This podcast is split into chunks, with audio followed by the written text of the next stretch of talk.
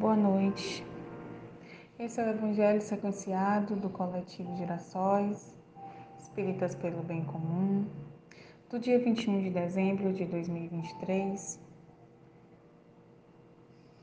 Hoje iremos estudar o capítulo 28, dando continuidade à coletânea de preces espíritas, veremos hoje a prece pelo obsessor, item 84.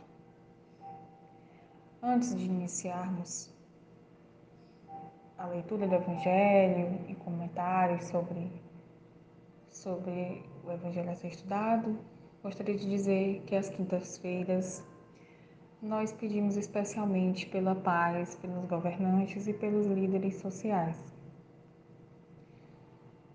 E como de costume, necessário, antes de iniciarmos, vamos também pedir a Deus a permissão para começar esse estudo, pedir a inspiração dos bons espíritos, que essa energia de sabedoria, de conhecimento, se faça presente aqui entre nós.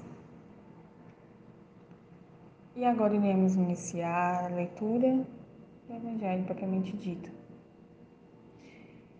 Então, no item 84, prece pelo Espírito Obsessor. Deus infinitamente bom, a tua misericórdia eu imploro para o Espírito que obsedia Fulano. Faz-lhe entrever as divinas claridades, a fim de que reconheça falso o caminho por onde enveredou.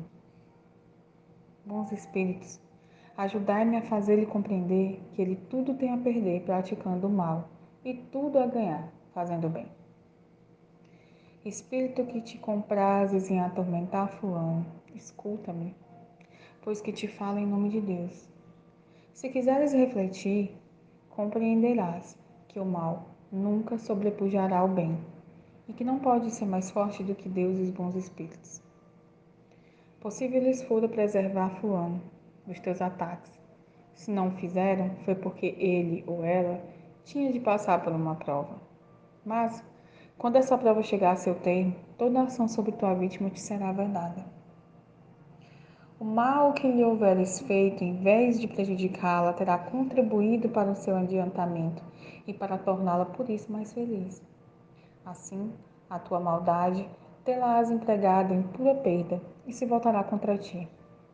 Deus, que é todo-poderoso, e os espíritos superiores, seus delegados, mais poderosos do que tu, serão capazes de pôr fim a essa obsessão, e a tua tenacidade se quebrará de encontro a essa autoridade suprema.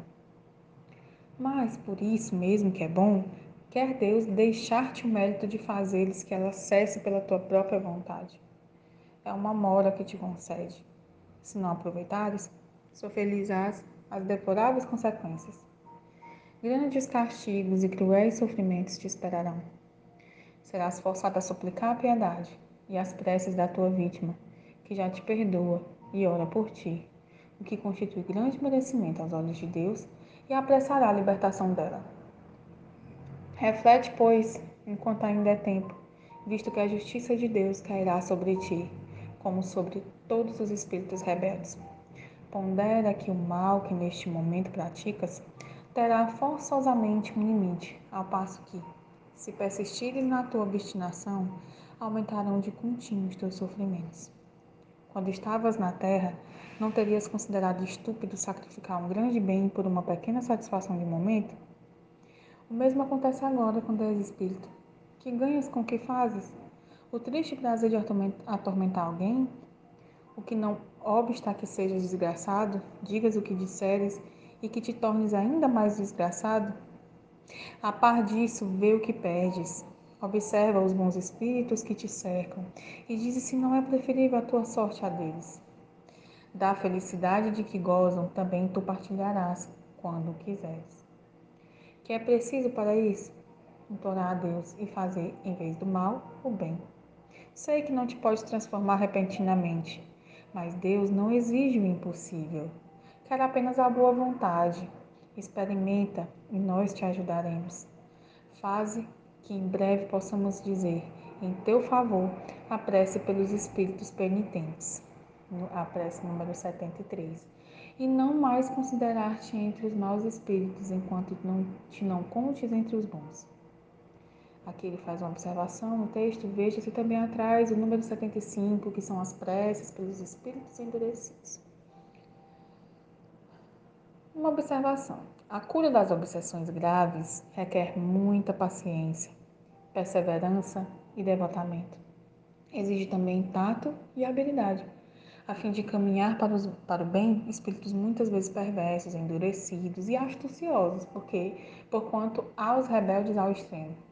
Na maioria dos casos, temos de nos guiar pelas circunstâncias, qualquer que seja.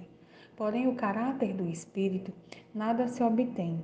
É isto um fato incontestável pelo constrangimento ou pela ameaça. Toda a influência reside no ascendente moral. Outra verdade, igualmente comprovada pela experiência, tanto quanto pela lógica, é a completa ineficácia dos exorcismos, fórmulas, palavras sacramentais, amuletos, talismãs, práticas exteriores ou quaisquer sinais materiais.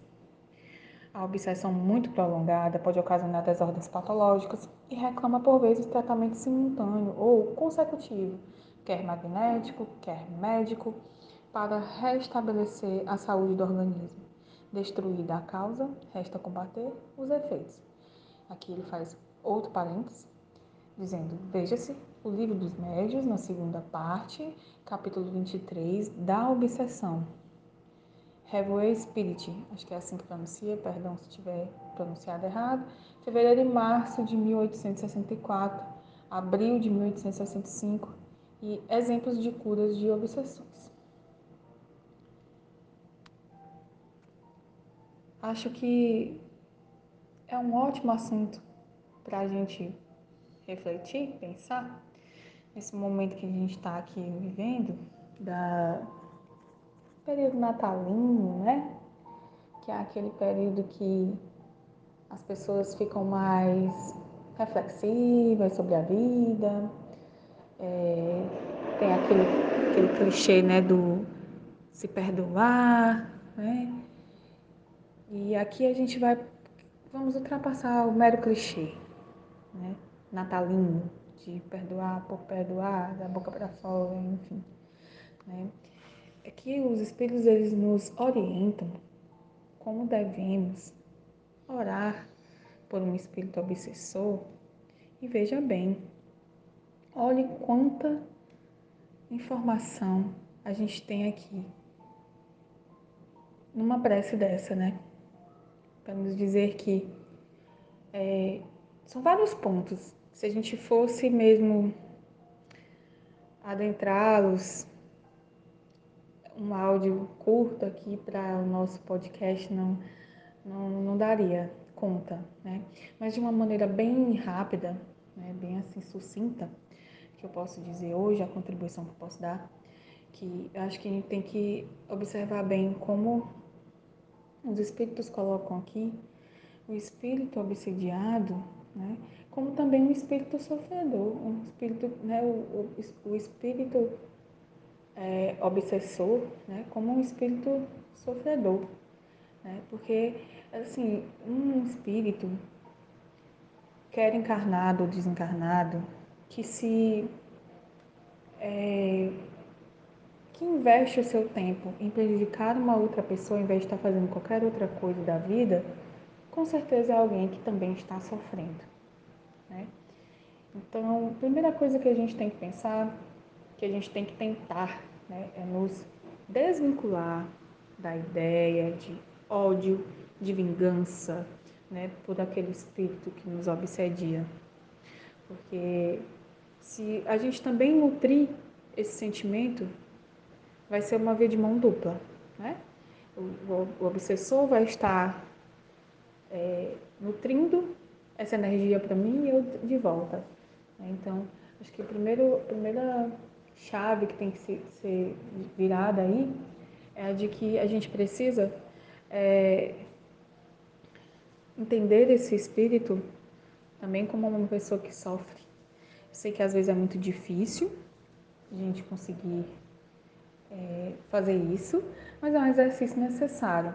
Tem inclusive uma parte aqui da, da prece eles colocam isso, né? Que a pessoa que a quem ele está tentando prejudicar já ora por esse espírito e isso já contribui também para o melhoramento dela, né? Então é isso. Se você, ao invés de nutrir, né, o ódio por, por quem te odeia, você é, orar por essa pessoa e tentar colocar uma energia diferente de volta para ela, aquilo se quebra, né? Aquilo uma hora não vai se alimentar, né? Porque não, não vai se retroalimentar, não é isso?